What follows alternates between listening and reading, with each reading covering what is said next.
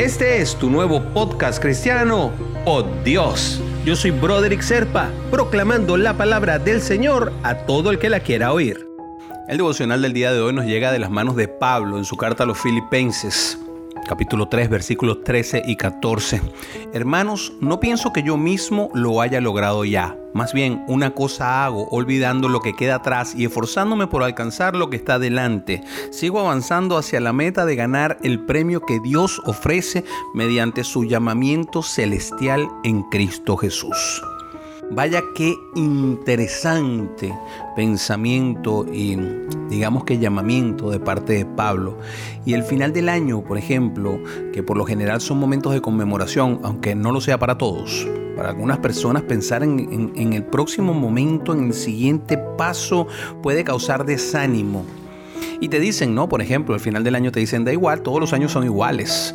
O cuando van a empezar un nuevo año escolar, te dicen algo como eso. No todos actúan de la misma manera ante la expectativa de algo nuevo que se nos presenta.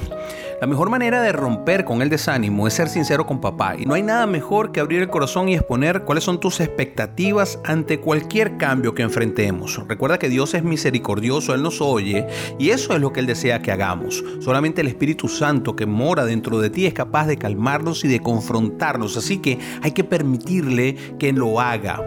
Ser sincero con nosotros mismos y reconocer lo que Dios ha hecho en nuestras vidas nos permite desarrollar un corazón también agradecido que nos quita el peso de cualquier carga. Estar vivos, hay que recordar, es una dádiva que nos da el Señor. Y cualquier cosa que emprendamos, lo que sea que estemos enfrentando, que sea nuevo, nos da la oportunidad de hacer grandes cosas.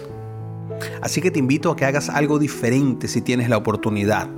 Si estás empezando en la escuela, si estás ah, cambiando de año en la universidad, pues haz que esto valga haz que este primer paso que vas a tomar sea una alianza sincera con Dios. Y recuerda, con Cristo todo lo nuevo es bueno.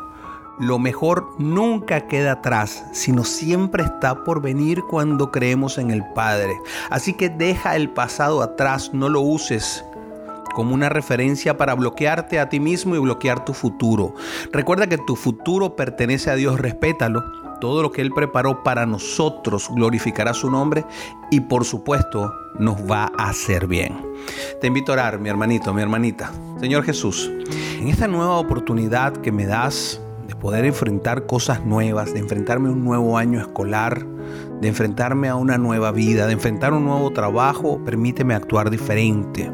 Haz tu voluntad en mi vida, sé que tienes lo mejor para mí. Solo tú eres capaz de obrar lo imposible y sé que todo lo mejor que va a pasarme lo tengo enfrente gracias a tu gloria. Me tranquilizo y me alegro en tus promesas porque sé que tú eres fiel y bendices siempre a los que amas.